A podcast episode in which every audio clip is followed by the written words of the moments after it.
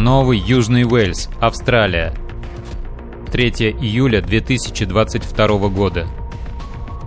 Из-за мощнейшего наводнения в восточной части страны десятки тысяч людей были вынуждены покинуть свои дома.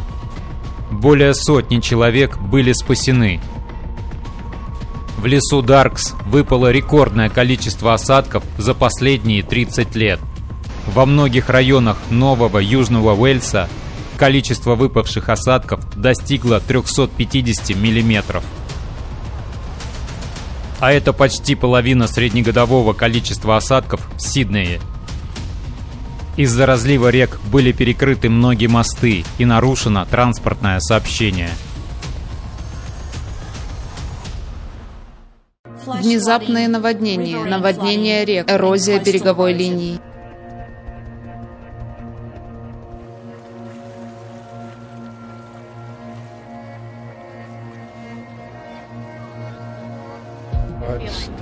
Это большое потрясение.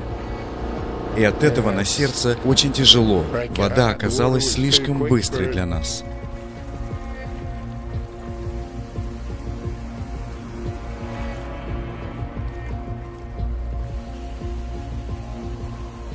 Это наводнение появилось очень быстро, в считанные часы. Можно было услышать, как оно с ревом проносится по мосту, и это было страшно.